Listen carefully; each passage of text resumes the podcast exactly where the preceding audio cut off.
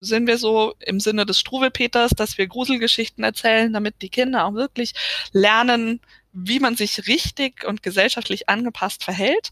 Oder wollen wir Kinder und Jugendliche irgendwie zu eigenständig denkenden Rezipienten und Menschen und Bürgern erziehen und ihnen auch Welten aufmachen, Gedanken aufmachen, Fragen stellen äh, und ihnen ermöglichen, da eine eigene Position zu finden. Und also dazu eignet sich Literatur natürlich ganz hervorragend, weil es uns so viele verschiedene Wege aufmacht, die wir gehen können, gedanklich.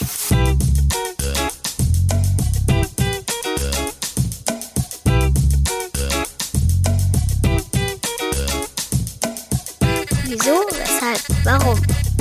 Der Podcast über Kindermedien.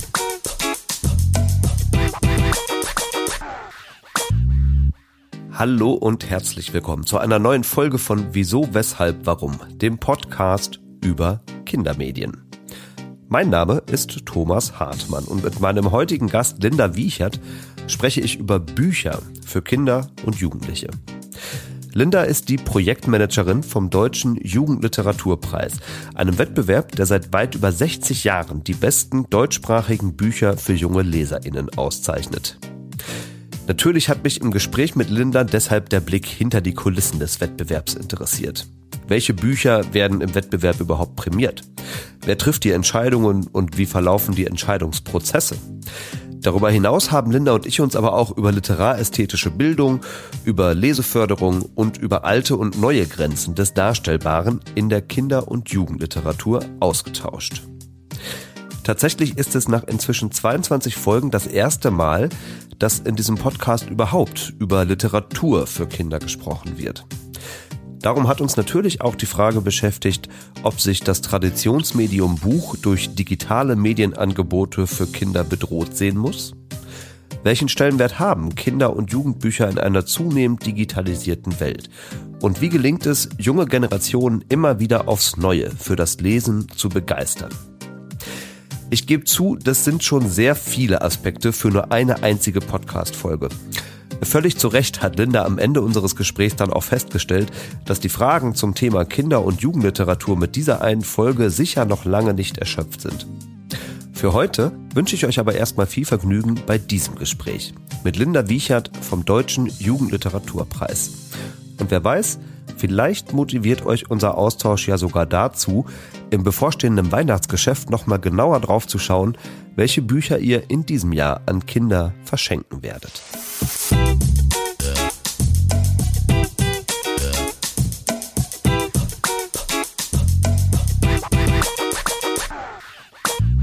Linda, sehr schön, dass du dabei bist heute bei Wieso, Weshalb, Warum. Herzlich willkommen.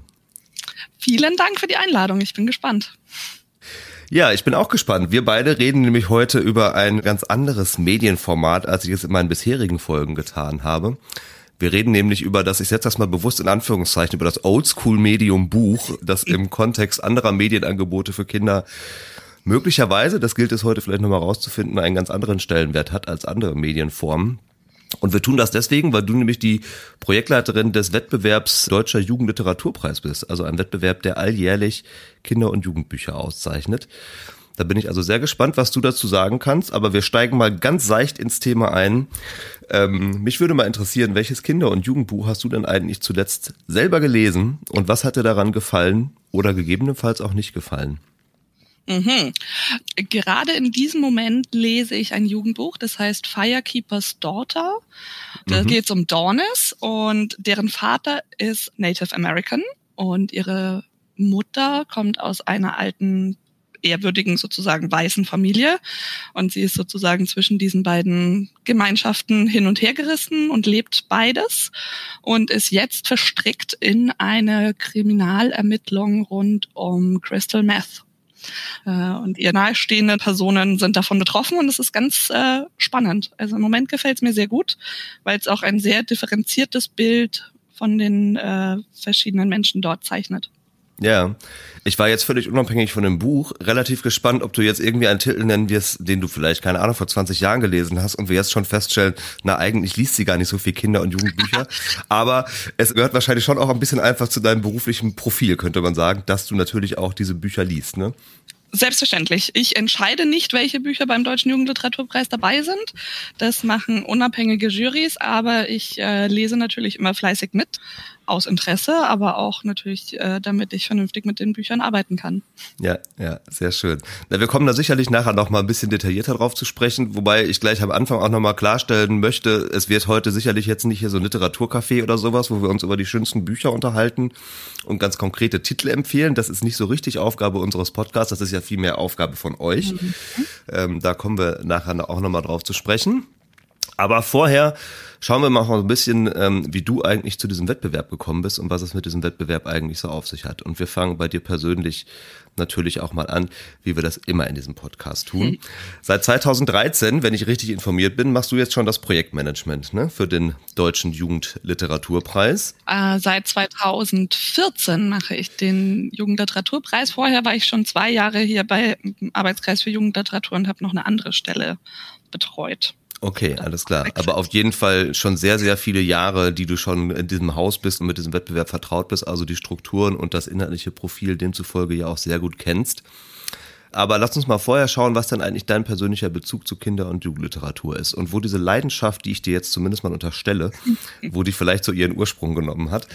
Ähm, und deswegen gucken wir beide mal so ein bisschen zurück in deine Kindheitserinnerungen. Und da gibt es diese klassische und traditionelle Einstiegsfrage in diesem Podcast nach einem Getränk aus deiner Kindheit. Also wenn ich dich fragen würde oder bitten würde, uns beiden hier ein Getränk zu servieren, ähm, das wir während dieser Aufzeichnung trinken könnten, dass du mit irgendeiner besonderen Kindheitserinnerung von dir verbindest oder das dich so ein bisschen gedanklich wieder zurückholt in die Zeit, als du selbst Kind warst. Welches Getränk hättest du dann ausgewählt? Mhm. Also ich glaube, das wäre dieser Zitronenkrümel-Auflösetee, der mehr Zucker ist als Tee. Ach, tatsächlich, äh, und okay. Den es in diesen äh, großen Plastikdosen gab, in verschiedenen Geschmacksrichtungen. Ja, ja. Äh, das ist mein Kindheitsgetränk. Das ist interessant. Ich führe nicht wirklich eine Strichliste hier, aber jetzt so spontan würde ich sagen, dann wäre der jetzt wahrscheinlich langsam wirklich äh, ganz weit vorne, weil du bist jetzt mindestens schon die dritte Person, die mir einfällt, die den auch als äh, Kindergetränk nennt. Äh, was, was verbindest du denn so für Erinnerungen damit? Du, hast du das immer getrunken und musstest du das heimlich trinken? Hast du das heimlich gekauft, weil zu Hause gab es das gar nicht oder so? Welche Geschichten nein, sind für dich nein, da so bei uns zu Hause gab es immer alles zur Verfügung sozusagen. Ich habe das fast immer getrunken, entweder warm im Winter oder kalt im Sommer. Und vielleicht auch das eine oder andere Mal, wenn ich ein Buch gelesen habe, das kann ich jetzt aber tatsächlich nicht mehr mit 100% ja. rekonstruieren. Ja, aber das wäre natürlich genau die richtige Brücke. Mhm. Ja, dann lass uns doch mal über die Bücher sprechen, bei denen du möglicherweise dieses Zitronentee-Granulat auch getrunken hast. Also, ja, fangen wir vielleicht mal so an. Gibt es überhaupt ein Lieblingsbuch, von dem du heute noch sagen würdest, ja, das ist so das Lieblingsbuch meiner Kindheit, das habe ich irgendwie total häufig gelesen und auch am liebsten gelesen? Äh, äh Gibt es tatsächlich, ist vielleicht ein bisschen unspektakulär, weil es ist die unendliche Geschichte von Michael Ende. Da erinnere ich mich, dass ich das so am Ende der vierten Klasse in den Sommerferien angefangen habe und es war ein ausgeliehenes Buch und dann muss ich es zurückgeben. Das war ganz schrecklich für mich, weil ich noch nicht fertig war. Und dann habe ich es zu Weihnachten geschenkt bekommen und konnte endlich erfahren, wie es weitergeht mit Bastian. Und ähm, das hat mich seitdem jahrelang begleitet. Ich habe im Studium noch irgendwie sogar Prüfungen zu Michael Ende und Fantastik gemacht. Und ist bis heute noch äh, ein gern gesehener Gast in meinen Händen. Mhm. Kannst du, also du hast jetzt gerade gesagt, das ist vielleicht wenig überraschend. Also klar, das Buch kennen viele, wahrscheinlich jeder und jede. Ähm, aber eben ist aus gutem Grund ja auch, ist ja auch wirklich ein Klassiker, mhm. könnte man sagen, ne, der Kinderliteratur. Was genau hat dich daran so fasziniert? Kannst du das so ein bisschen umschreiben? Also ohne jetzt das Buch erklären zu müssen, dann gehen wir mal von aus, dass die meisten das kennen. Also ich glaube, mich hat fasziniert, in diese Bücherwelt, in diese Phantasienwelt einzusteigen, in die Welt der Geschichten und was mit einem passiert, wenn alle Wünsche in Erfüllung gehen und wie man sich vielleicht auch dabei verlieren kann und oder auch selber irgendwie entdecken und finden kann. Und das äh, genau, hat für mich eine langfristige Faszination bis heute. Ja, aber wir sind da ja schon angekommen quasi in einem Alter von dir, wo du eben selber schon lesen konntest. Äh, wenn man ja. noch mal ein bisschen weiter zurückschaut, wirklich in deine Kindheit, da ist das mit den Erinnerungen immer ein bisschen schwierig, ich weiß, aber mhm. vielleicht hast du dich da mit deinen Eltern oder so ja auch mal drüber ausgetauscht. Also hast du dir als Kind zum Beispiel auch viel vorlesen lassen? Oder mhm. das auch eingefordert oder so? Weißt du da so ein bisschen was drüber? Äh, also ich weiß, dass bei uns zu Hause viel vorgelesen wurde. Ich war jetzt erst kürzlich auf dem Dachboden und habe für meine eigenen Kinder meine Kinderbücher da wieder entdeckt. Schön, ähm, ja. Also da ist alles von Janosch über Erwin Moser und so äh, Klassiker dabei, aber auch äh, irgendwie stapelweise Pixie-Bücher, die sehr lieb gehabt sind. Also die zerfallen schon fast, so dass ich rekonstruieren kann, dass ich und meine Schwester da sehr ja, äh, viel Zeit ja. mit verbracht haben. Und ich hatte das Glück, noch einen Urgroßvater zu haben, der mir immer ganz viele Geschichten auch erzählt hat und Märchen ja. erzählt hat. Ach, schön. Also okay, man sieht schon, du hast, äh, das hatte ich auf jeden Fall in deiner Kindheit auch schon ein bisschen begleitet. Würdest du denn dann auch jetzt zwangsläufig sagen, ja, und gerade weil das in meiner Kindheit irgendwie so ein Thema war, bin ich auch da gelandet, wo ich jetzt heute bin? Also wurden da so die Anlagen gelegt für dein heutiges Interesse an Literatur und speziell vielleicht auch Kinder- und Jugendliteratur? Ähm, sehr wahrscheinlich. Also wir wissen auch aus der Leseforschung, dass es wichtig ist, dass Kinder schon früh mit Büchern in Berührung kommen, die im Regal stehen sehen, die vorgelesen bekommen, damit spielen und selber irgendwann anfangen, die zu lesen.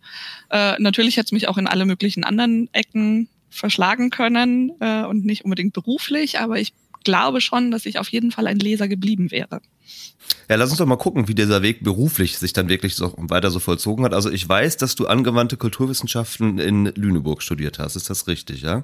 Das ist richtig, genau. Okay, aber dann lass uns doch mal kurz schauen, wie man äh, weniger vielleicht zu dem Studium gekommen ist, sondern wie der Weg so vom Studium verlaufen ist bis hin zu einem Wettbewerb. Magst du den mal so ganz kurz ein bisschen umschreiben? Es ist ein sehr breit gefasster geisteswissenschaftlicher Studiengang und da konnte man sich damals im Magisterstudiengang noch sehr viele verschiedene Schwerpunkte setzen. Und da habe ich mich damals schon so ein bisschen auf Literatur und gerade Kinderliteratur auch äh, hin spezialisiert. Mhm. Äh, ich habe dann unter anderem beim Poetenfest in Erlangen auch ein längeres Praktikum gemacht und in so einer Veranstaltungsagentur und letztlich bin ich dann mit meinem letzten Praktikum des Studiums zum Arbeitskreis für Jugendliteratur gekommen 2011.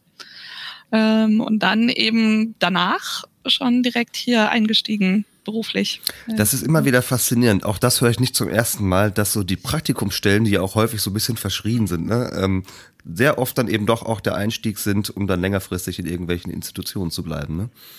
Ist auch äh, ich hatte Fall das Glück, so. dass es bei mir funktioniert hat, ja. Das ist ja, auch ja. Wir sind nur ein sehr kleiner Verein, wir sind nur sieben Personen hier in der Geschäftsstelle. Da muss auch erst noch was frei werden. Ja, ja, ja, genau. Schön, dann lass uns über diesen Arbeitskreis doch mal sprechen, weil das ist, glaube ich, auch nochmal wichtig, um das klar zu machen, wie eigentlich dieser Wettbewerb verankert ist. Ähm, mhm. Also du hast gerade schon gesagt, der Arbeitskreis für Jugendliteratur e.V., das ist, wenn man so möchte, ein offizieller Arbeitgeber, ne? Und an den ist auch der Wettbewerb eben angedockt relativ kleiner Verein, äh, eine kleine Arbeitsstelle hast du gerade gesagt, ne? aber der. Verein selber ist gar nicht so klein, weil er hat nämlich so 50 Mitgliedsverbände, habe ich gelesen, und 250 Einzelmitglieder, also schon auch eine gewisse Größe, in der man auch ja. eine gewisse Wegmächtigkeit erzeugen kann. Und ist für manche vielleicht auch nochmal ganz interessant, wird wie das Deutsche Kinder- und Jugendfilmzentrum übrigens auch vom Bundesjugendministerium gefördert. Und ähm, um so einen kleinen Blick mal zu werfen in euer Aufgabenspektrum. Also bei dem Wettbewerb werden wir noch ganz intensiv sprechen, klar. Mhm. Ihr bringt aber auch noch viermal im Jahr eine Fachzeitschrift heraus, Julit. Ihr veranstaltet Tagungen und Seminare in der Vermittlungsarbeit. Ihr engagiert euch für die Leseförderung, zum Beispiel mit so einem Projekt wie Literanauten. Das ist so ein Peer-to-Peer-Projekt, habe ich gesehen, ne? wo es dann um Leseförderung geht von Jugendlichen und äh, Kindern. Ihr vergebt Stipendien für AutorInnen, ihr macht Übersetzungsförderung und letztendlich vertretet ihr Deutschland auch nochmal so auf internationaler Ebene. Also schon ein, ein ziemlich großer Strauß an unterschiedlichen Aufgaben, die ihr so zu erledigen habt. Und das Ziel, das fand ich jetzt ganz interessant, wie ihr das formuliert auf eurer Webseite. Das Ziel lautet Stärkung der literästetischen Bildung von Kindern und Jugendlichen in Deutschland. Mhm. Jetzt hilf mir bitte mal, den Begriff literästhetische Bildung etwas griffiger zu übersetzen. Der bleibt für mich ein bisschen abstrakt. Ähm, wie könnte man den umschreiben? Ähm, Im Prinzip geht es darum, Literatur als etwas aufzufassen, was eben auch eine ganz eigene Ästhetik hat. Es geht darum, dass Lesen mehr ist, als irgendwie Buchstaben zu entziffern. Also Literatur kann ja so viel insgesamt. Es kann einen in neue Welten entführen. Es kann mir meine eigene Welt wiederbringen. Es kann mich in ganz viele Fußstapfen treten lassen, ganz viele verschiedene Blickwinkel einnehmen lassen und das Ganze auch in einem hohen ästhetischen, künstlerischen Anspruch, ohne dass es einen total überfordert. Und das muss man eben auch lernen. Also das, äh, man muss auch mit verschiedensten Büchern in Kontakt kommen um überhaupt diese Kunstform Literatur schätzen zu lernen und entziffern zu lernen. Also wer noch nie ein Bilderbuch angeguckt hat, wo der Text und das Bild nicht genau das gleiche erzählen, der wird erstmal drüber stolpern und sich fragen, hä? Aber das passt ja gar nicht zusammen. Oder überhaupt zu lernen, dass man die Bilder in Ruhe auch liest, sozusagen, mhm. äh, beim mhm. Betrachten und nicht nur den Text. Das sind alles Kompetenzen, die man im Laufe der Zeit entwickeln kann und muss, wenn man Literatur in ihrer Fülle irgendwie rezipieren lernen möchte. Ja, Jetzt ist ja interessant, ihr macht diesen Wettbewerb und also, ne, das kann man sich schon mal denken, ohne dass wir jetzt schon intensiv über diesen Wettbewerb gesprochen hätten. Ihr zeichnet Bücher aus, logischerweise. Und das werden dann sicherlich auch Bücher sein, die ihr empfehlt, wirklich als gute Kinder- und Jugendbücher. Mhm. Gäbe es denn auch prinzipiell deiner Ansicht nach Bücher, wo du sagen würdest, ja, das sind zwar Bücher, das ist dasselbe Medium und so gesehen würde es vielleicht rein formal auch die Kriterien literästhetischer Bildung erfüllen, aber es sind trotzdem keine guten Bücher und wir raten eher davon ab, dass Kinder oder Jugendliche sich damit beschäftigen. Gibt es solche Fälle auch? Also abraten würde ich, glaube ich, nicht unbedingt. Wie bei jedem Medium gibt es besonders kunstvoll, anspruchsvolle Qualitätsprodukte und es gibt Dinge, die sind vielleicht für die schnelle Lektüre gedacht, die sind eher massentauglich oder ja, also ich vergleiche es mal ein bisschen mit dem Fernsehen. Mhm. Wir alle schauen nicht rund um die Uhr nur die anspruchsvollsten Arte-Produktionen, mhm. sondern schalten vielleicht auch mal, was weiß ich, pro sieben Unterhaltungsformat ein. Und genau das würde ich Kindern auch zugestehen bei ihrer Lektüre, dass sie sowohl leichte Massenkost, vielleicht aus dem Medienverbund, mir fällt da jetzt sowas wie Paw Patrol ein, die gibt's ja auch als Bücher und als Serien und so weiter, ist bei Kindern mhm. unfassbar beliebt, aber hat jetzt nicht den allerhöchsten literarischen Anspruch. Ja. Und wir wollen eben mit unserem Preis auf besonders herausragende Titel hinweisen, weil also jedes Jahr in Deutschland, also zuletzt, sind 7500 neue Kinder- und Jugendbücher auf dem deutschen Markt erschienen. Wow. Das heißt, es ist nicht die 20. Auflage von der Pippi Langstrumpf äh, oder 120. wahrscheinlich mittlerweile, sondern lauter neue Bücher jedes Jahr. Das kann man sich nicht vorstellen, was das für eine Menge einfach an Büchern ist. Und kein normaler Mensch schafft es, da den Überblick zu behalten. Und was kann man also machen? Man kann hergehen und sagen, gibt es vielleicht etwas, was Experten sich angeguckt haben, die jedes Jahr diese Bücher angucken, was würden die mir empfehlen? Das kann ein Buchhändler sein, das kann ein Bibliothekar sein oder das kann unsere Nominierungsliste sein. Mhm, verstehe. Also im Grunde genommen könnte man sagen, ihr kuratiert ein bisschen äh, das breite Angebot, um es den Menschen, die es dann am Ende tatsächlich lesen sollen, einfach ein bisschen einfacher an ihrer Auswahl zu machen. Genau. Ja, ja. Würdest du dann auch mitgehen, wenn ich euch jetzt mal etwas salopp übersetzt als Lobbyverband für Kinder- und Jugendliteratur bezeichnen würde? Oder ist das ein Begriff, den du nicht so magst? Mm, ach, ich glaube, das kann man schon durchaus sagen. Äh wir tun auf jeden Fall unser Bestes, um der Kinder- und Jugendliteratur möglichst viel Aufmerksamkeit zu verschaffen, ihr auch den Respekt zu verschaffen, den sie verdient hat. Also es ist eben keine kleine Literatur, die noch nicht Literatur ist, wie es manchmal so den Anschein macht, sondern was ganz Eigenständiges, was zum Teil aufgrund der Zielgruppe irgendwie einfach sein muss, aber einfach heißt nicht anspruchslos. Ja, ist eine wichtige Unterscheidung. Ne? Also ähm, und Unterhaltung ist ja prinzipiell schon auch eine zulässige Kategorie, auch in Kindermedien. Aber auch Unterhaltung kann ja intelligent gemacht sein. Ne? Das wäre der Wunsch. Ja, ja, das ist schön. Jetzt bin ich mal gespannt bei der nächsten Frage, weil da können wir uns jetzt, glaube ich, gegenseitig ein bisschen die Bälle zuschießen. Ich würde nämlich gerne mal ein bisschen äh, das äh, statistisch untermauern. Mhm. worüber wir so sprechen. Also wie viel lesen Kinder und Jugendliche denn eigentlich tatsächlich und braucht es überhaupt eine Lobby für die Kinder- und Jugendliteratur? Und wenn ich das jetzt richtig überblicke, haben wir beide noch mal ein bisschen in den aktuellen Kim- und Jim-Studien gewühlt ja. und da Zahlen dazu rausgesucht.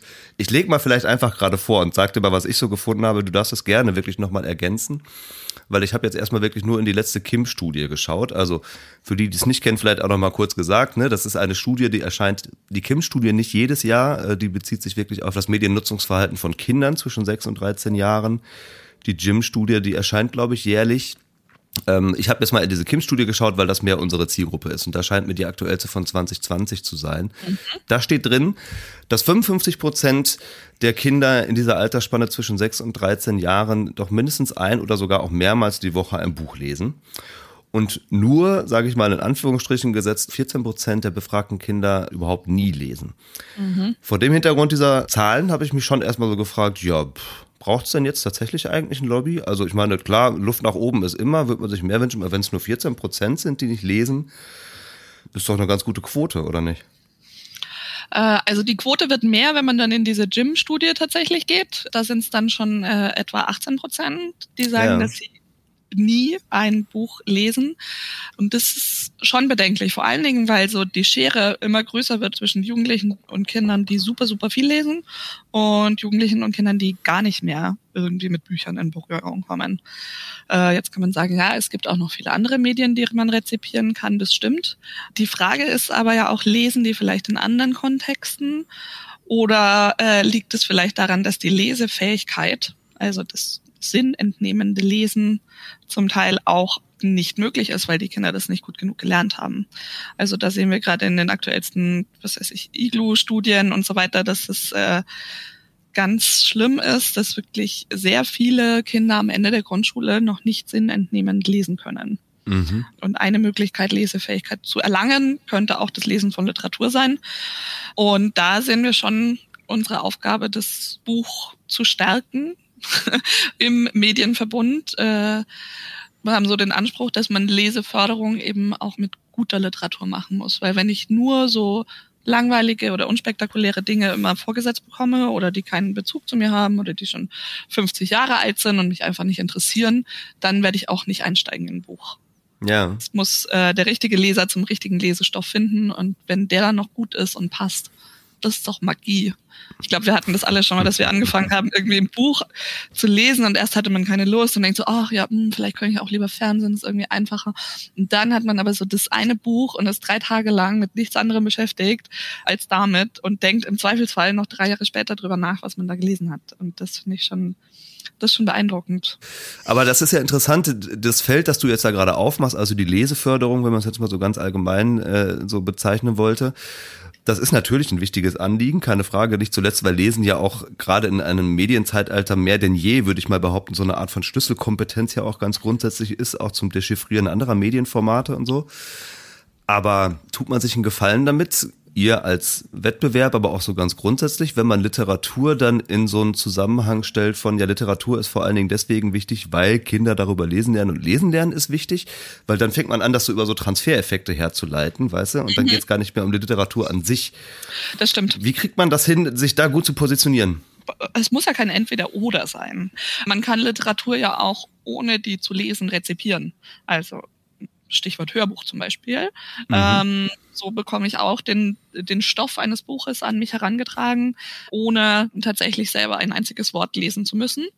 Das mhm. sind zwei sehr unterschiedliche Ebenen der Literaturrezeption, die so zusammenhängen. Mhm. Ja, kann ich jetzt so leicht gar nicht auflösen, ehrlich gesagt. Ähm, es ist es beißt sich die Katze so ein bisschen in den Schwanz. Ja, also man wird nicht zum Leser, wenn man nicht lesen, also Literatur äh, Liebhaber vielleicht eher oder Rezipienten, wenn man schon daran scheitert, dass die Buchstaben auf der Seite einfach sich nicht zusammenfügen wollen. Und gleichzeitig braucht man diese Schlüsselkompetenz Lesen eben in so vielen anderen Bereichen auch. Also die Grundschüler, die am Ende der Grundschule noch nicht richtig lesen können, die werden dann später auch Probleme in anderen Schulfächern bekommen, weil sie äh, die Fragen nicht richtig äh, entschlüsseln können, die ihnen in der Textaufgabe gestellt werden. Mhm. Oder die im Internet dann vielleicht nicht die Möglichkeit haben, so ausführlich zu recherchieren, wie sie es vielleicht möchten. Und das ist, denke ich, schon, also so für gesellschaftliche Teilhabe und so generell für den schulischen Erfolg und vielleicht auch später im Job ist Lesen wichtig. Das ist das eine. Und das andere ist die Literatur als Kunstform sozusagen, die eben diese Kompetenz erfordert und die uns nochmal ganz neue Aspekte eröffnet. Ja. Da wären wir wieder bei dem Begriff literarästhetische Bildung, ne? der, genau. eben schon am Anfang stand quasi, genau. Also mir ging es auch gar nicht darum, das gegeneinander auszuspielen, sondern es mhm. ist eher so ein Sachverhalt, der mich auch immer wieder beschäftigt. Den kann man auf andere Medienformate nämlich auch ähnlich übertragen. Ne? Dass auf der einen Seite diese, diese Wertschätzung eines Mediums als, sagen wir mal, ruhig Kunstwerk an sich irgendwie da mhm. ist und dass es ja für sich auch irgendwie einen Wert hat und dass auf der anderen Seite dann aber häufig auch gerade, wenn es um Kinder geht, die Nutzung dieser Angebote sehr viel über so pädagogische oder so, so Bildungsaspekte hergeleitet wird. Ja. Ne?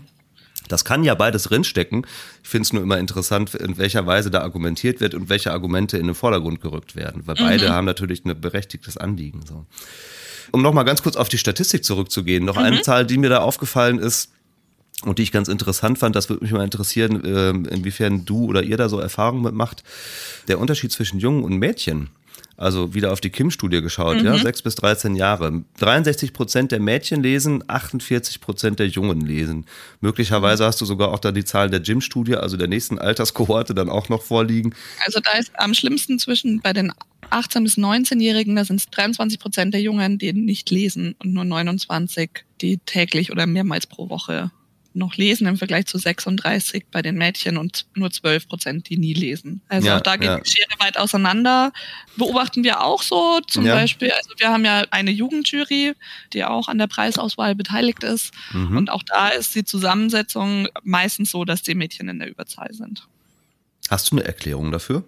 Frage ich dich jetzt mal als Mann und mhm. als Junge, der auch gar nicht als Kind so wahnsinnig viel gelesen hat, muss ich ehrlicherweise zugeben äh, die wird wahrscheinlich eher ins Waage gehen und das ist jetzt meine persönliche Erklärung und die hat ja. ein bisschen was damit zu tun, wie äh, Kinder genderstereotyp erzogen werden. Also das ruhige, brave Mädchen, was sich doch bitte nicht dreckig macht, das äh, setzt man gerne mit dem Buch in die Ecke und dem Jungen drückt man das Feuerwehrauto in die Hand und sagt, geh doch mal klettern. Ist jetzt sehr überspitzt formuliert. Mhm, ja, ja ist aber in unser aller Köpfen noch so drin. Auch wenn die Kinder ankommen, sagt man zum Mädchen, Mel, was hast du für ein hübsches Kleid an? Und zu dem Jungen, oh wow, du bist ja total stark und mutig. Und ähm, das zusammenzubringen, eben mit diesem sehr ruhigen, vertieften Prozess eines Buchlesens, könnte ich mir vorstellen, dass das dazu beiträgt, weil also im, im Kleinkindalter, sage ich jetzt mal, gibt es da, glaube ich, noch keine so großen Unterschiede. Das erscheint mir anerzogen. Ja, ich sag mal so, ganz alleine stehst du mit dieser These sicherlich nicht da. Also ist auch in diesem Podcast natürlich ja schon häufiger thematisiert worden. Und dass es da Unterschiede gab, auf jeden Fall und wahrscheinlich auch immer noch gibt, mehr als äh, man sich das vielleicht wünschen würde, das kann man wahrscheinlich einfach mal so festhalten. Ja. Mhm. Okay, ähm, Linda, jetzt machen wir aber trotzdem mal den Sprung, damit wir uns nicht zu sehr im Abstrakten verlieren und schauen mal ganz konkret äh, auf euren Wettbewerb und wie ihr da eigentlich so arbeitet. Mhm. Also, der Deutsche Jugendliteraturpreis, 1956 gegründet. Der hat also schon ein paar Jahre tatsächlich äh, hinter sich, ist jetzt im 66. Jahrgang. Und der mhm. wird tatsächlich jährlich verliehen und die Preisverleihung macht ja auch immer relativ pompös im Rahmen der Frankfurter Buchmesse. Ja? Also ist nicht irgendwo in so einer Stadtbibliothek oder so, sondern äh, schon eine recht große Veranstaltung. Liegt dann auch gerade noch hinter dir. Ende Oktober hat dann die letzte Preisverleihung stattgefunden. Ich denke mal und hoffe, der, der Stress zu dieser ganzen Zeit ist inzwischen schon wieder so ein bisschen von dir abgefallen.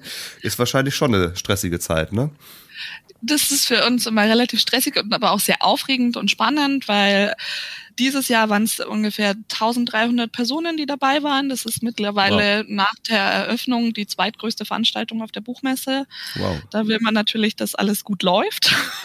Und die funktioniert so ein bisschen nach dem Modell Oscar. Also wir haben im März immer eine Nominierungsbekanntgabe, wo wir eine, so eine Art Longlist äh, bekannt geben. Da wird in den verschiedenen Sparten jeweils sechs Bücher nominiert, sodass wir am Ende auf 30 beziehungsweise 33 Titel kommen. Und erst bei der Preisverleihung selbst wird dann mit großem Überraschungseffekt und Umschlag öffnen von der Ministerin im besten Fall. Dieses Jahr war Frau Bundesministerin Paus als Preisstifterin auch selbst da, verkündet, wer denn die Preisträger sind. Da ist die Aufregung im Saal dann immer deutlich spürbar. Ja, das kann ich mir vorstellen. Ja, ist schon echt. Ich habe ein bisschen ähm, Aufzeichnungen gesehen äh, bei YouTube, zumindest ein paar Ausschnitte davon auch zu sehen und so. Ne? Ähm, genau, die ganze Veranstaltung ist online noch nachzusehen. Okay, ja. Dann lass uns mal ein bisschen genauer darauf schauen, was ihr denn da eigentlich auszeichnet. Ich meine, das mag bei einem Wettbewerb für Kinder- und Jugendliteratur sehr naheliegend klingen. Klar, es sind eben Bücher für Kinder und Jugendliche, aber ihr habt eben auch ganz unterschiedliche Sparten und auch unterschiedliche Juries nochmal, mit denen ihr arbeitet. Lass uns mal auf diese Sparten erstmal gucken. Vielleicht magst du das mal erklären, was ihr denn eigentlich mit welchen Juries genau in diesem Wettbewerb auszeichnet. Genau, wir haben zum einen eine Kritikerjury, das ist ein neunköpfiges Expertengremium. Die zeichnen Bücher aus in den Kategorien Bilderbuch, Kinderbuch, Jugendbuch und Sachbuch. Dann haben wir davon unabhängig eine Jugendjury, bestehend aus sechs Leseclubs, die ihren eigenen Preis ganz ohne Vorgaben Erwachsener vergeben. Und nicht zuletzt haben wir eine Sonderpreisjury, die zwei Sonderpreise vergibt. Einmal für ein Gesamtwerk und einmal für neue Talente. Die Sonderpreise gehen jedes Jahr abwechselnd an AutorInnen, ÜbersetzerInnen und IllustratorInnen, die aus Deutschland kommen. Okay. Das ist der Unterschied zu den anderen Sparten, denn da werden schon seit Beginn des Preises auch Übersetzungen mit ausgezeichnet. Mhm. Also es ist schon, es geht schon um deutsche Kinder- und Jugendbücher, aber Deutsch heißt eben auch Deutsch übersetzt. Sie können aber von einem ausländischen Autor oder einer Autorin geschrieben sein. Genau. Ähm, eine Zahl, die ich schon ziemlich beeindruckend fand, ähm, 764 Einreichungen gab es in mhm. diesem Jahr äh, zu dem Deutschen Jugendliteraturpreis. Also auf dieser Longlist, wie du sie eben einmal genannt hast, tauchen 33 ja letztendlich auf. Das ist genau. die Nominierungsliste quasi. Ne? Also das überhaupt erstmal schon mal auszuselektieren aus so vielen Einreichungen, ist ja auch nicht so ganz ohne. Ne? Das heißt, jetzt lass uns mal ein bisschen darauf gucken, wie ihr denn da eigentlich arbeitet und wie ihr da vorgeht. Mhm. Und da ist natürlich die banalste Frage, die sich stellt, aber so banal ist sie im Detail wahrscheinlich nicht. Ja, was unterscheidet denn jetzt ein gutes von einem schlechten Kinderbuch? Nach welchen Kriterien geht man denn da vor? genau. Äh, also unsere Jury hat eine Art Kriterienkatalog, der allerdings jetzt nicht allein verbindlich ist, der auch von jeder Jury wieder neu verhandelt wird. Hm, was macht ein Buch besonders? Das kann eine besondere Sprache sein, ein besonderer Erzählstil, eine besondere Perspektive. Das kann ein spezielles Thema sein. Bei illustrierten Büchern ist es vielleicht die Art der Illustration, das Zusammenspiel zwischen Text und Bild oder bei Sachbüchern schlicht und ergreifend eine besondere Form der Wissensvermittlung genauer ins Detail ist jetzt schwierig zu gehen im Abstrakten. ähm, Aber dann, du hast gerade gesagt, eure Jury kriegt auch einen Kriterienkatalog an die Hand. Also können wir über den mal so ein bisschen sprechen? Ich meine, mir ist prinzipiell natürlich schon klar, dass wir, wir haben wahrscheinlich alle eine Vorstellung davon im Kopf, was bedeutet gut und was bedeutet schlecht. Nur der Witz ist ja, dass die Vorstellungen davon auch wahrscheinlich höchst subjektiv sind, ja. Und der eine sagt, das ist für mich gut und das ist für mich schlecht. Und dann ist ja bei so einem Kriterienkatalog schon die Frage, lassen sich da vielleicht allgemein verbindliche Kriterien zumindest ja nicht unbedingt festlegen, aber erstmal formulieren vielleicht. Mhm. Ja, ähm, also das eine ist eine Frage des persönlichen Geschmacks.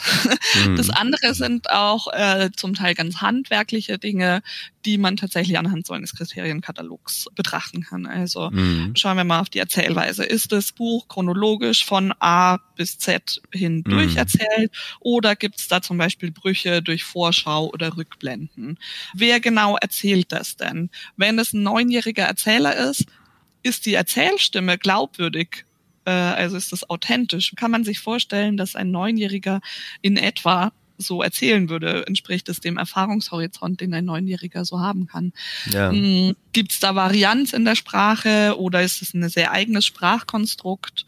Äh, steht da immer nur, Malte sagte Hallo, Ina sagte Hallo. So, oder gibt es da irgendwie ein bisschen mehr Spannung im Aufbau zum Beispiel. Und das sind alles Dinge, die man tatsächlich sehr objektiv auch bewerten kann. Ja. Bis zu einem gewissen Grad. Und dann sagen wir mal, wir haben am Ende dann irgendwann sechs ganz hervorragende Bücher auf der Nominierungsliste. Und da wird es dann manchmal schon ein bisschen schwierig zu sagen, wo verlaufen jetzt die Grenzen zwischen dem allerbesten Buch, was das Preisbuch ist, und vielleicht den in Anführungsstrichen zweiten oder dritten, den wir jetzt so nicht vergeben. Das kann man auch nochmal an den Kriterien festmachen und ein kleines bisschen spielt dann natürlich auch unser eigener Lesegeschmack beziehungsweise der der Jurys ja, ja. Äh, in dem Fall dann auch mit rein. Ich fand ja auch einen sehr interessanten Punkt, also da, ich muss jetzt vielleicht einmal kurz ein bisschen weiter ausholen, damit wir den Kontext klar kriegen. Du warst so freundlich und hast mir eine eurer letzten Ausgaben von dieser Zeitschrift Julit, die ihr herausgebt, mhm. ähm, zugeschickt. Und in dieser Ausgabe ging es um das Thema Cancel Literature, ne? also Überschrift alte und neue Grenzen des Darstellbaren. Da habe ich sehr interessiert drin geblättert und gelesen, weil ich das gerade mit Blick auf die Frage, was macht denn eigentlich gute oder schlechte Kinder- und Jugendliteratur aus, eine Menge spannender Aspekte da drin gefunden habe, weil diese Artikel da drin haben ganz unterschiedliche Schwerpunkte, aber im Prinzip geht es ja immer um diese Grundsatzfrage, haben sich da eigentlich Grenzen verschoben so und äh, werden die Kriterien nicht auch irgendwie immer wieder neu definiert. Und was ich ganz interessant fand zum Beispiel, ich bin da auf den Begriff gestoßen, der stammt aus einem Gesetz zur Zeit der Weimarer Republik, also schon ein bisschen her, aber jetzt auch nicht so lange her. Da gab es ein Gesetz tatsächlich zum Kampf gegen Schmutz und Schundschriften, ja, so war der ganz offizielle äh, juristische Wortlaut davon. Und wenn man zu dem hingeht, wo wir so heute sind, was du jetzt eben auch schon so beschrieben hast, also auch Kinder- und Jugendliteratur eher als so eine Art von Kunstform wahrzunehmen, ja, die vielleicht pädagogische Intention hat, aber eben auch so eine ästhetische Dimension hat. Das ist ja ein, ein riesen Paradigmenwechsel, der da stattgefunden hat innerhalb von knapp 100 Jahren, könnte man sagen. Und wir sehen das ja heute auch, und da würde ich gerne mal kurz mit dir drauf eingehen, also um nochmal auf diesen Begriff Cancel Literature zu kommen dass heute auch in ganz anderer Art und Weise nochmal darüber gesprochen wird, naja, was kann man Kindern eigentlich zutrauen, was wollen wir ihnen zutrauen und an welchen Stellen muss man da vielleicht auch Grenzen ziehen. Wir haben da jüngst ein paar Beispiele erlebt. Ich glaube, noch so mit die bekanntesten sind vielleicht so, ne, Pippi Langstrumpf, ähm, da wurden ähm, einzelne Passagen umgeändert und Wörter äh, raus entfernt oder bei Jim Knopf und Lukas war das, glaube ich, auch der Fall. Zuletzt gab es so einen etwas größeren Fall, wo der Ravensburger Verlag die ganzen Bücher zu dem Kinderfilm Winnetous Sohn wieder zurückgezogen hat, noch vor Veröffentlichung im Grunde genommen, weil es da so einen riesen Shitstorm gab. Ich habe auch gelesen davon, dass es so ein Hashtag gibt, was ich nicht vorlese. Das war mir tatsächlich noch unbekannt, dass es da wohl äh, große Community zu geben scheint, die halt ganz gezielt Bücher an den Pranger stellt, wo sie dann halt eben mhm. sagen, so das sind Bücher, die wollen wir nicht lesen. Aber das Ganze gibt's auch in nochmal organisierterer Form bei einem Buch. Ähm, Alle behindert habe ich gesehen, was Kinder wirklich über Behinderung wissen wollen. Ein sehr schön illustriertes Buch eigentlich, das sich eben dem Thema Behinderung, ich sag mal, durchaus auf eine etwas innovative und sehr andere Form widmet, als man das vielleicht erwarten würde. Da gab es dann aber zum Beispiel einen offenen Brief von Sonderpädagogik-ProfessorInnen, die halt dagegen gewettert haben und dieses Buch eben für nicht geeignet hielten, wobei es gleichzeitig wiederum von sehr vielen Juries mehrfach preisgekrönt wurde. Ja? Also Lirum Larum, ich will eigentlich nur sagen, es findet ein sehr großer Diskurs statt auf ganz unterschiedlichen Ebenen und der auch aus ganz unterschiedlichen Perspektiven natürlich befeuert wird.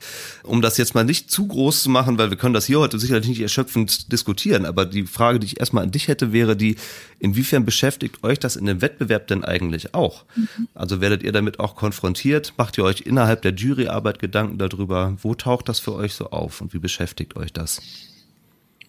Also das müssen, glaube ich, das könnte man so ein bisschen zweiteilen. Das eine ist, inwiefern taucht es in der inhaltlichen Arbeit der Jury auf, sozusagen. Und da würde ich jetzt sagen, dass die Jury zum Beispiel schon drauf achtet, ob ganz furchtbare Stereotype zum Beispiel wieder gekaut werden in Büchern. Sowas würden wir wahrscheinlich eher nicht auf der Liste sehen. Der Preis hat in der Geschichte immer wieder Grenzen verschoben, auch dessen, was man für Kinder äh, erzählen kann. Also da gibt's äh, so Beispiel wie in den 70er Jahren, äh, als Hitler das rosa Kaninchen stahl, war das erste Kinderbuch, was auch über das Thema Holocaust erzählt hat, äh, in dieser Form, dass man Kindern das zumutet. Gudrun Pausewang, die mit der Wolke zwei Jahre nach Tschernobyl ausgezeichnet wurde, wo das noch überhaupt nicht gesellschaftlicher Konsens war, dass nukleare Energie vielleicht irgendwie problematisch ist. Mhm und so. Also da werden schon immer wieder Grenzen angeguckt und hinterfragt, auch von den Jurys, dass man sagt, okay, nee, wir können uns das trauen und wir können das auch Kindern und Jugendlichen zutrauen oder auch manchmal zumuten, äh, sich mit bestimmten Dingen zu befassen. Das ist so das eine, äh, wo ich sagen würde, dass es da durchaus viel Bewusstsein in der Jury gibt.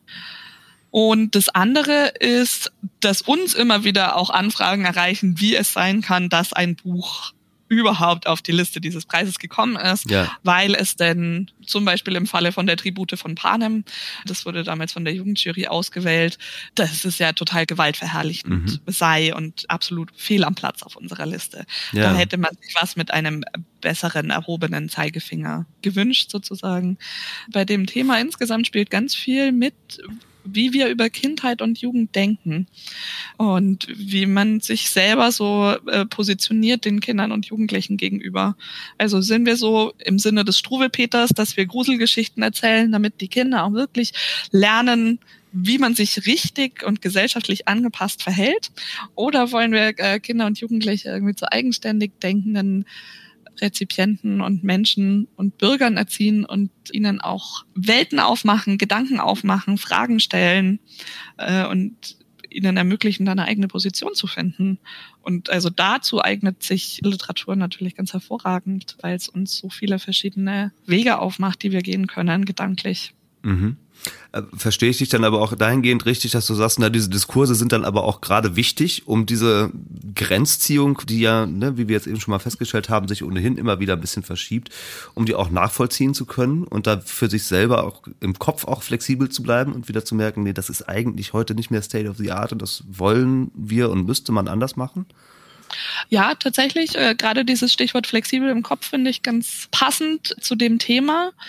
Was ich total unschön finde an der aktuellen Debattenkultur ist immer so dieses Schwarz-Weiß-Denken und äh, dass das eben gleich in diesen total oberflächlichen Shitstorm ausartet. Also da geht es letztlich gar nicht mehr um die Bücher, sondern eigentlich nur darum, dass man irgendwie jetzt Rabatz macht zum Teil mhm. und weniger um eine konkrete inhaltliche Auseinandersetzung. Und die fände ich eigentlich viel spannender und wichtiger. Und auch, dass wir alle auch lernen, dass es auch irgendwie ein Spektrum gibt zwischen gut und böse sozusagen. Äh, oder dass man bestimmte Dinge halt auch erstmal erzählen muss, um sich denen anzunähern und auch nicht immer gleich so beleidigt zu sein, wenn jemand zu mir sagt, ey, was du da jetzt gerade gesagt hast, das finde ich ehrlich gesagt ziemlich beleidigend. Aus dem und dem Grund. Dann kann ich mich erstmal entweder angegriffen fühlen, kann sagen, ja, nein, und ich darf ja aber wohl sagen, was ich will, das sind meine Worte. Oder ich kann sagen, hm, okay, wie kommt's? Und kann ich mich darauf einstellen zukünftig? Und das würde ich mir viel öfter wünschen, dass man versucht, solche Kritik sozusagen konstruktiv aufzufassen und gegebenenfalls einfach mit stichhaltigen Argumenten dagegen zu gehen und zu sagen, nee, wir machen das aber trotzdem so, wie in dem Fall von Klett Kinderbuch, die dann sich eben dieser Kritik, die zu dem alles behindert kam, entgegengestellt haben und gesagt haben, wir stehen hinter unserem Buch, wir haben das aus den und den Gründen so gemacht und da auch ein Stück weit Haltung gezeigt haben. Mhm. Das finde ich eigentlich ganz spannend. Ja, Haltung ist wahrscheinlich schon wirklich der zentrale Begriff, um den es da letztendlich geht. Ne? Und dann muss man natürlich im Detail nochmal drauf schauen, okay, um welche Haltung geht es denn hier? Weil Haltung für sich genommen ist ja erstmal noch kein Wert, logischerweise, aber das ist schon sicherlich wichtig, da für sich eine Haltung zu entwickeln, und die dann gegebenenfalls auch wirklich sachlich vernünftig und argumentativ gut fundiert zu vertreten. Ne? Wenn wir über Haltung sprechen, würde mich mal interessieren und damit kommen wir nochmal auf einen anderen Themenbereich, weil du hast das eben schon angedeutet, eure Juryarbeit, da würde ich gerne nochmal ein bisschen drüber sprechen.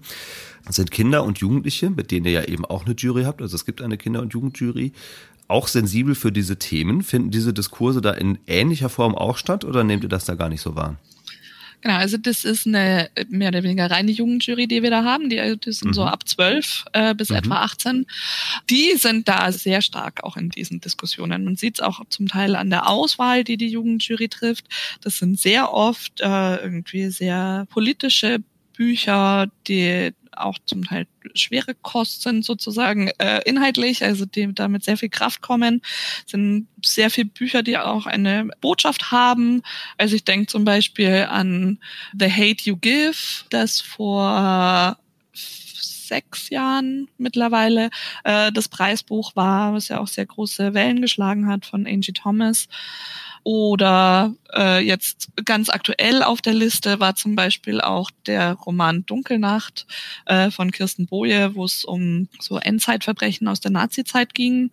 Das ist eine sehr breite Auswahl, die die treffen. Und ich weiß, dass sie da auch mit sehr viel Sendungsbewusstsein in ihrer Arbeit unterwegs sind und ganz bewusst sagen, nee, wir wollen mit dem Deutschen Jugendliteraturpreis auch Zeichen setzen und äh, auch inhaltliche Schwerpunkte setzen, um zu zeigen, irgendwie wir als Jugendliche haben da eben auch eine Haltung. Wir haben bestimmte Werte, die in ja. den Büchern auch transportiert werden, die wir auch zeigen wollen. Ja.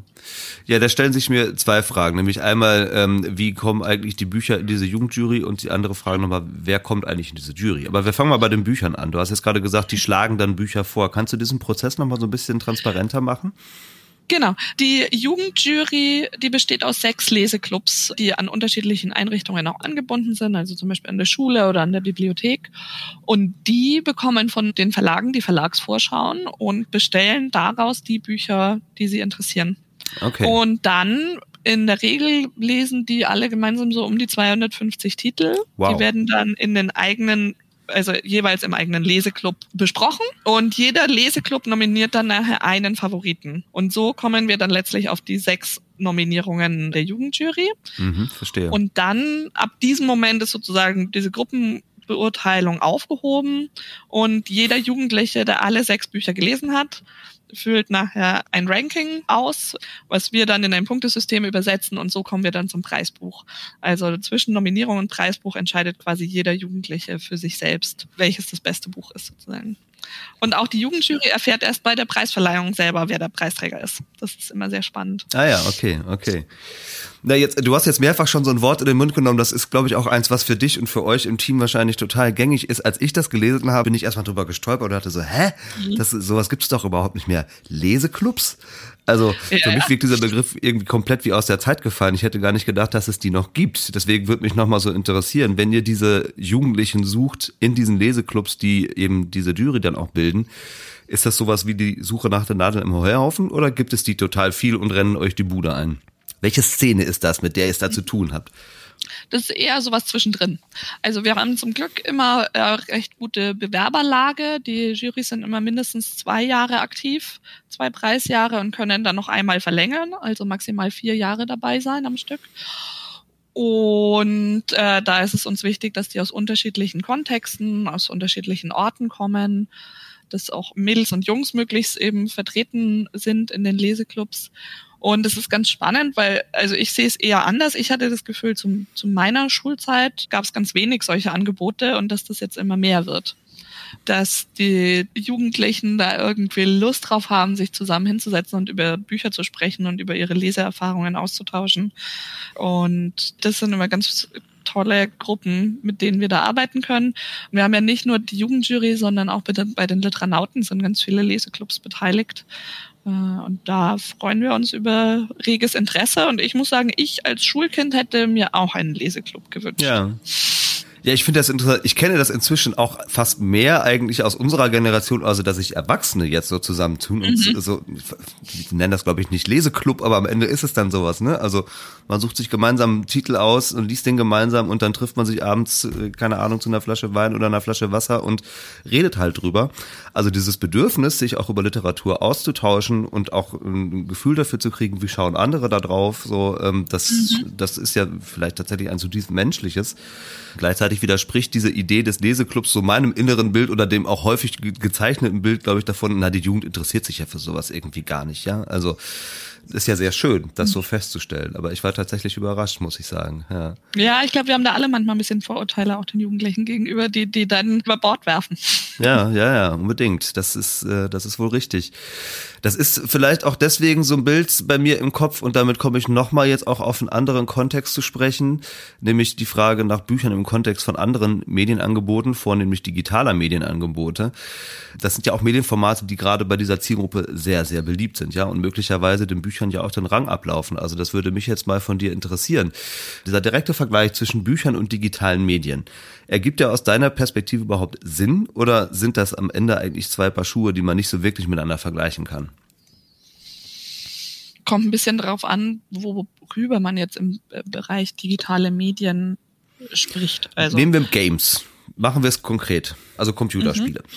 Also ich würde mal sagen, die meisten Computerspiele würde ich jetzt nicht unbedingt gleich. Also man kann insofern eine Verbindung ziehen, als dass man seine freie Zeit, von der man ein gewisses Budget hat, damit verbringt und entweder Zeit hat, ein Computerspiel zu spielen oder Zeit hat, ein Buch zu lesen.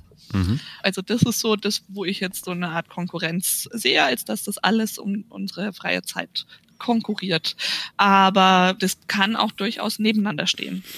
Äh, deswegen, ich würde das immer gar nicht so gerne gegeneinander ausspielen, sondern oft gibt's auch Dinge, die sich gegenseitig befruchten.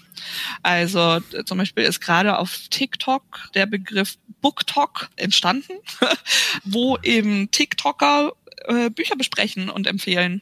Mhm. Äh, und damit zum Teil auch echt tolles Marketing sozusagen machen und ganz viele andere eigentlich von dieser App-Nutzer sozusagen dann zum Buch führen. Mhm. das finde ich äh, ist ja auch ganz spannend, was es da dann an neuen Formaten gibt. Ja. Ja, ich fand das eben auch schon spannend. Ich habe mir diese Rückmeldung jetzt bis zu dieser Stelle unseres Gesprächs aufbewahrt, aber als wir vorhin über diesen Begriff literärästhetische Bildung sprachen und du versucht hast, den so ein bisschen zu umschreiben, da hast du teilweise Sätze gesagt, die äh, der Kollege Jürgen Slegers, mit dem ich vor, weiß ich nicht, einem Jahr oder so war der hier im Podcast zu Gast, der kennt sich sehr gut mit Games und digitaler Bildung aus. Und der hat ungefähr eigentlich dieselben Worte benutzt, wie du sie eben auch benutzt hast, als es um die Frage ging, welche Potenziale stecken denn in Games. Ne? Und das finde ich schon sehr interessant, dass man über zwei ganz unterschiedliche Medienformate spricht letztendlich, aber die Potenziale, die prinzipiell drinstecken, eigentlich doch sehr vergleichbare sein können. Ja, das ist Hineinschlüpfen in andere Welten, wo Dinge möglich sind, die sonst irgendwie vielleicht gar nicht möglich sind, sich Geschichten erzählen zu lassen und sie aufzusaugen. Auch das steckt ja in Games mit drin und so. Ja, letztlich ist es halt auch äh, so ein menschliches Grundbedürfnis, irgendwie anscheinend Geschichten zu erfahren. Ja. Und das ging los, als irgendwie mündlich weitergereichte Geschichten erzählt wurden von Erzählern. Dann irgendwann gab's Schrift und man konnte diese Geschichten irgendwie aufschreiben und dafür künstlerische Formen finden. Dann gab es den Buchdruck und man konnte es auf einmal unfassbar weit verbreiten. Und später, was weiß ich, gab es das Radio plötzlich. Und jedes hat so seinen eigenen Übersetzungscharakter oder dann über Film und Fernsehen werden ja auch Geschichten erzählt. Ja. Also Film und Fernsehen können Dinge machen, die kann das Buch alleine nicht. Dafür kann das Buch wieder ganz eigene Sachen. Und genauso geht's dann weiter mit Games und Apps und wer weiß, was uns in Zukunft noch alles erreicht. Ja, finde ich Aber schön, dass du das gerade so sagst, weil das war auch die Frage, die mir in der Vorbereitung auf unser Gespräch so ein bisschen durch den Kopf ging. Wo ist denn, sagen wir, der, der gemeinsame Nenner, wenn wir über so unterschiedliche Medienformate sprechen? Und tatsächlich würde auch ich sagen, die Geschichte als solche ist es am Ende, ja? Oder dieses Bedürfnis, in Geschichten abzutauchen oder sich eben gegenseitig auch Geschichten zu erzählen. So, das hast du gerade selber ja auch so ganz schön auf den Punkt gebracht. Finde ich schön, dass wir da so unabgesprochen so einig sind, wenn man so möchte. ähm, trotzdem nochmal die Frage, wenn wir auf digitale Angebote schauen, einfach um nochmal so einen Blick für den Markt zu kriegen, mhm. dann hast du wahrscheinlich besser. Gibt es auch so eine Entwicklung hin zu so crossmedialen Angeboten? Also, was weiß ich, hier ist das Buch und da ist ergänzend dazu die App, mit der man nochmal ganz besondere Dinge machen kann oder sowas. Gibt es das?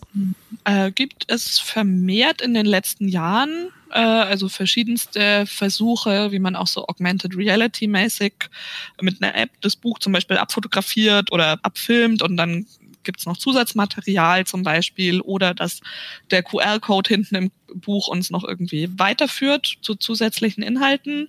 Da gibt es zum Teil ganz spannende Ansätze.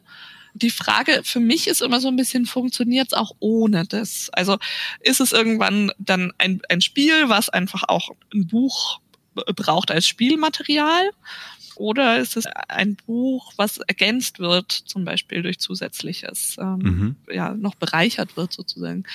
Das wird zwar jetzt schon seit ein paar Jahren einiges gemacht, aber ich glaube, da sind noch nicht alle Möglichkeiten ausgeschöpft. Hältst du es für möglich, ich frage mal so rum, hältst du es für möglich, dass wir in ein paar Jahren, wenn wir dann nochmal hier sprechen würden, dann uns unterhalten über eine Kategorie, in der ihr crossmediale Literaturformate auszeichnet? Also ich sehe es jetzt in den nächsten fünf Jahren nicht. In 50, who knows? Oder 15. ja, ja. Man weiß es nicht genau. Man kann darüber nachdenken sicherlich, wenn es vielleicht irgendwann auch noch ein breiteres Angebot gibt, was der Qualität, die wir an den Texten haben, die wir auszeichnen, entspricht. Und dann denke ich manchmal aber auch, hey, wir müssen auch nicht alles machen. Also mhm. wir haben es vorhin schon gemerkt, unser Preis ist schon sehr voll. es gibt schon sehr viele Unterkategorien und vielleicht wäre es dann fast besser, da eine eigene Geschichte zuzumachen. Hm. Die es ja zum Teil auch schon gibt. Ne? Also es gibt diesen Kindersoftwarepreis Tommy, es gibt den äh, deutschen Computerspielepreis. Ähm, also es gibt ja auch Plattformen für digitale Angebote. Ja. Und dann frage ich mich, ob es so sinnvoll ist, das überhaupt noch an den Preis, an, also an unseren Jugendliteraturpreis anzudocken. Ja. Oder ob man manchmal auch sagen kann, okay, also wir haben die Experten für äh, Kinder- und Jugendliteratur und an anderer Stelle sitzen eben die Experten für die Games oder was auch immer. Ähm, da mag man sich gegenseitig austauschen, weil es halt auch Überschneidungen gibt. Aber vielleicht lassen wir es jetzt mal ein paar Jahre so und gucken, was noch kommt. Ja, ja. Okay. Linda, dann werden wir jetzt so langsam hier auch mal auf die Zielgerade einbiegen. Ich würde einen letzten Themenkomplex mit dir aber gerne noch mal kurz anreißen, wenn man noch mal jetzt etwas globaler drauf schaut.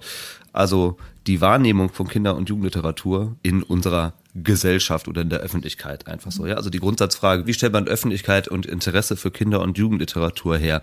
Ich hatte, das liegt jetzt auch schon wieder einige Monate zurück, den Horst-Peter Koll hier mal zu Gast im Podcast. Der kennt sich sehr gut mit Kinderfilmen aus.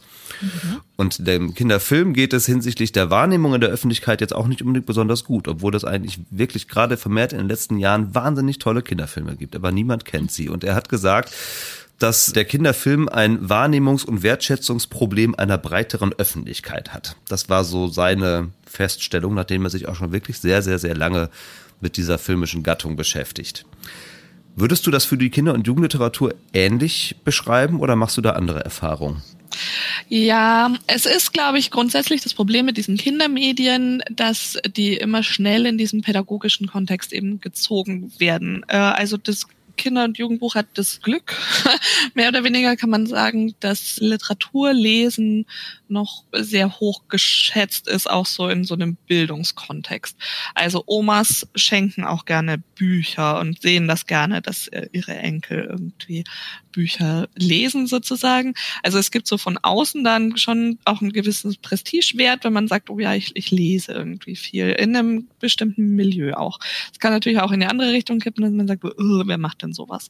Ja. Was manchmal eben unterschätzt wird und ich glaube, das geht allen so in diesem Bereich, dass dieses einfache, dass so kurze Texte, die gut zu machen, wie schwierig das ist. Äh, und dass es eben nicht nur ein Kinderbuch ist, sondern ein eigenständiges Werk, was irgendwie für sich steht. Insofern also, ja, es gibt, glaube ich, immer das Problem, dass es eben nur für Kinder und Jugendliche ist. Dabei ist es ja totaler Quatsch, weil gerade für die sollte es doch die besten Sachen geben. Die wachsen neu in die Welt hinein und warum sollen die irgendwie nur irgendwas bekommen? Das ist eigentlich doch ein ganz komischer Ansatz, den man da manchmal hat. Ja, aber gibt es, also ich, ich roll das vielleicht mal von der anderen Seite auf, gibt es sowas wie offizielle Verkaufsstatistiken eigentlich oder so Bestsellerlisten nur spezifisch für die Kinder- und Jugendliteratur? Alle reden immer über die Spiegel-Bestsellerliste und so, ja, alles was drauf ist, wissen wir, aber wie gut verkauft sich dann eigentlich Kinder- und Jugendliteratur? Also der Börsenverein des deutschen Buchhandels, der gibt so Statistiken raus, wo es darum geht, wie die einzelnen Warengruppen heißt es bei denen im Sinne von Kategorien sich so verkaufen. Und zwar ist es nämlich ganz interessant, weil für den Buchhandel das Kinder- und Jugendbuch extrem interessant ist. Denn nach der Belletristik, die etwa einen Umsatzanteil von knapp 32 Prozent hat, folgt auch direkt schon das Kinder- und Jugendbuch mit äh, knapp 19 Prozent. Okay. Ähm, das ist auch ein großer Umsatzträger im Buchhandel. Das ist in der Tat interessant. Weißt du denn auch was darüber, ob eure Auszeichnungen, die ihr vergebt, ob die so einen erkennbaren Impact auf die Popularität oder letztendlich auch auf Verkaufszahlen von Kinderbüchern haben? Äh, also ganz genau Statistiken weiß ich nicht. Ich weiß, dass es in, in einigen Fällen durchaus dazu beigetragen hat, dass Titel nochmal eine andere Aufmerksamkeit erfahren. Und das ist ja auch das, was wir versuchen zu machen. Wir veröffentlichen die Titel, es wird in der Presse gut berichtet über die Nominierungen und auch über die Preisträger. Wir veranstalten Tagesseminare, wo Vermittler Methoden kennenlernen können äh, wie sie mit den Büchern arbeiten. Und so versuchen wir quasi die Bücher ins Gespräch zu kommen. Es gibt auch viele Bibliotheken, die zum Beispiel ganz gezielt die Nominierungen anschaffen.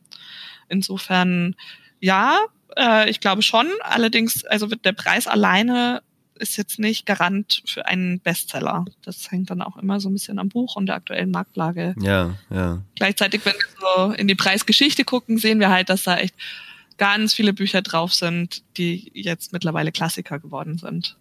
Ähm. Ja, das ist auch interessant, klar, wenn man so in der Retrospektive nochmal drauf schaut, ne, und dann so merkt, ach guck mal, da waren wir vielleicht unserer Zeit ja auch schon ein bisschen voraus. So, das, genau, manche Bücher ja. sind nach ein paar Jahren schon wieder irgendwie verschwunden und andere überdauern so die Jahrzehnte. Das ist ja. ganz spannend. Was ich auch sehr schön finde, das finde ich, muss man an dieser Stelle nochmal explizit betonen, weil das habe ich auf eurer Webseite gesehen, dass ihr korrigiere mich, wenn ich da falsch liege, aber zu fast jedem Buch eigentlich, das ihr äh, auszeichnet, auch nochmal so eine literaturpädagogische Methodensammlung herausgibt, ne? Also, dass man die, ja, okay, sag mhm. mal genauer, was, was es damit auf sich hat, dass ich dir jetzt keinen Quatsch erzähle. Genau. Also, diese Methoden, die da sind, diese Praxistipps, die entstehen im Rahmen dieser Praxisseminare. Mhm. Und da machen wir in der Regel so zur Hälfte bis zwei Drittel oder so der Bücher, die wir da behandeln können. Das sind jetzt keine Unterrichtspläne konkret, die für die Schule sind, sondern das sind Methoden, die man an ganz vielen verschiedenen Stellen einsetzen kann. Also wo man vielleicht sogar zu Hause das eine oder andere umsetzen könnte oder äh, in der Bibliothek, in der Buchhandlung, wo auch immer Kinder mit Büchern irgendwie zusammenkommen. Und das Ziel ist irgendwie so einen spielerischen Einstieg auch zum Teil in die Bücher zu ermöglichen und zu zeigen, dass man eben mit unserer Auswahl sehr gut arbeiten ja, kann. Ja. Genau, deswegen war mir das nochmal wichtig, weil ich das einfach als Angebot schon sehr schön finde. Auch wenn es das jetzt vielleicht nicht zu jedem Titel gibt. Und das geht ja auch gar nicht um Unterrichtsmaterialien. Also Schule ist ja nun weiß Gott nicht der einzige Ort, an dem man sich mit Literatur auseinandersetzen könnte. Ne? Genau, und die sind auch, die aus den letzten Jahren sind auch alle noch online mhm. äh, zum kostenlosen genau, genau. Download. Verlinke ich natürlich auch nochmal alles äh, in den Shownotes dieser Episode. Das sei an dieser Stelle vielleicht auch nochmal erwähnt.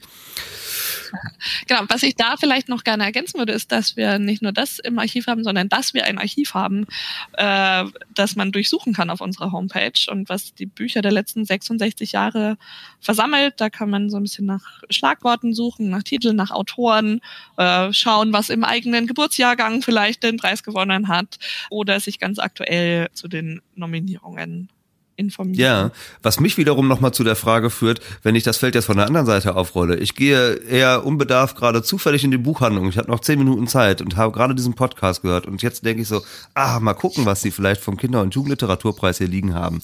Habe ich denn als Kunde oder Kundin, wenn ich in der Buchhandlung bin, auch die Möglichkeit, erkenne ich eure Bücher sofort? Sind die irgendwie gelabelt oder so, wenn die ausgezeichnet wurden bei euch? Also im besten Fall äh, sind sie das und tragen, wenn sie nominiert sind, einen silbernen Aufkleber, auf dem Deutscher Jugendliteraturpreis Nominierung ja. steht oder nachher einen goldenen für die Preisbücher. Und falls sie da mal nicht mit Aufkleber rumlegen, kann der oder die Buchhändlerin das dann noch nachrecherchieren, was da los ist. Kann man bei euch anrufen und sich beschweren? Nein, Quatsch. Ähm, das, das, muss man jetzt auch nicht für jede Buchhandlung nachhalten. Nicht, nicht alle, nicht alle Verlage machen das mit den Aufklebern. Das ja, ist natürlich ja. auch eine finanzielle Frage. Naja, klar. Gut, also zuletzt, ich habe nochmal festgestellt, ähm, spanne ich nochmal den Bogen zu der Kim-Studie, über die wir vorhin gesprochen haben. Es ist jetzt nicht so, dass sie das so ganz explizit evaluieren würde, aber trotzdem gab es da tatsächlich eine Bestsellerliste von den Büchern, die einfach immer wieder genannt werden, wenn Eltern oder auch Kinder nachbefragt werden, was sie gerne lesen. Da standen so Titel drauf wie Harry Potter, drei Fragezeichen äh, oder auch die Schule der magischen Tiere. Mhm. Bücher, die wahrscheinlich auch jeder und jede kennt und die man wahrscheinlich auch zu Recht als Bestseller tatsächlich bezeichnen kann die, ich weiß jetzt gar nicht, ob sie auch irgendwann mal bei euch in den Listen aufgetaucht sind. Auf jeden Fall gibt es da ja so eine gewisse Diskrepanz, würde ich nochmal sagen, zwischen diesen Bestsellern und zwischen dem, was ihr da so auswählt. Zum Teil. Harry Potter zum Beispiel war äh, durchaus aus der Nominierungsliste damals der erste Band. Und der vierte, glaube ich, war von der Jugendjury nochmal extra nominiert. Ja, das habe ich mir fast schon gedacht, dass Harry Potter womöglich da auch schon mal irgendwie vertreten war. Ich hatte es jetzt nicht nachrecherchiert, ja. genau. Ich wollte aber auch eher noch mal diesen, diese, diese, ähm, diesen Unterschied aufmachen zwischen so Unterhaltungsliteratur und halt dieser, sagen wir in Anführungsstrichen, etwas ähm, anspruchsvolleren Literatur, mhm. ähm, die ihr ja, glaube ich, mehr auszeichnet. Ist das eine Koexistenz von unterschiedlichen Angeboten, mit der du gut leben kannst, oder kriegst du so einen kleinen Stich im Herz, wenn du das liest, dass das so die Titel sind, die auf der Bestsellerliste stehen? Nein, also das finde ich, äh, das ja, eher Koexistenz. Natürlich würde ich allen unseren Preisbüchern oder nominierten Büchern wünschen, dass sie sich verkaufen wie geschnitten Brot und jedes Kind die irgendwie in die Hand kriegt. Aber das äh, lässt sich nur bedingt beeinflussen, ja, ja. denke ich mal. Was ganz schön ist, ist, dass einiges auch so später über Schullektüren zum Beispiel auch wieder an die Kinder rankommt. Und auch da, wenn wir jetzt so den, den Bezug zur großen Literatur, also zur Belletristik ziehen, der Buchpreis und die Bestsellerliste sind auch nicht deckungsgleich, würde ich mal so behaupten. Ja, ja, ja. Da hast du wohl recht, ja. Ja, schön, Linda. Dann machen wir für heute vielleicht mal einen Punkt an dieses Gespräch. Ganz am Anfang habe ich von dem vermeintlichen Oldschool-Medium-Buch gesprochen. Ob es tatsächlich so oldschool ist oder nicht, dieses Urteil sei mal dahingestellt, beziehungsweise ich möchte es jedem Hörer und jeder Hörerin selbst überlassen. Ich persönlich lese heute viel, viel lieber, als ich das als Kind getan habe und bin auch sehr froh darüber, dass ich das so tue. Und äh, ich denke, du hast jetzt nochmal durch den Einblick, den du uns in deine und eure Arbeit gewährt hast, auch sicherlich viel Lust darauf gemacht, dass man sich auch mit Kindern und Jugendlichen noch ein bisschen mehr mit diesem Thema beschäftigt, wenn man es denn nicht ohnehin schon tut. Vielen herzlichen Dank für die vielen Infos und deine Perspektive auf das Thema. Auch äh, vielen Dank für das Gespräch. Und ich bin gespannt, wann das nächste Mal die Literatur im Podcast auftaucht. ja, aufmerksame Beobachterin. Ja, es war jetzt tatsächlich das erste Mal, muss man ehrlicherweise sagen. Es muss nicht das letzte Mal gewesen sein. haben wir jetzt so viele Themen so kurz angeschnitten. Das äh, macht hoffentlich Lust auf mehr. Ja, schauen wir mal. Vielen herzlichen Dank, Linda. Bis zum nächsten Mal. Dankeschön. Ciao. Ciao.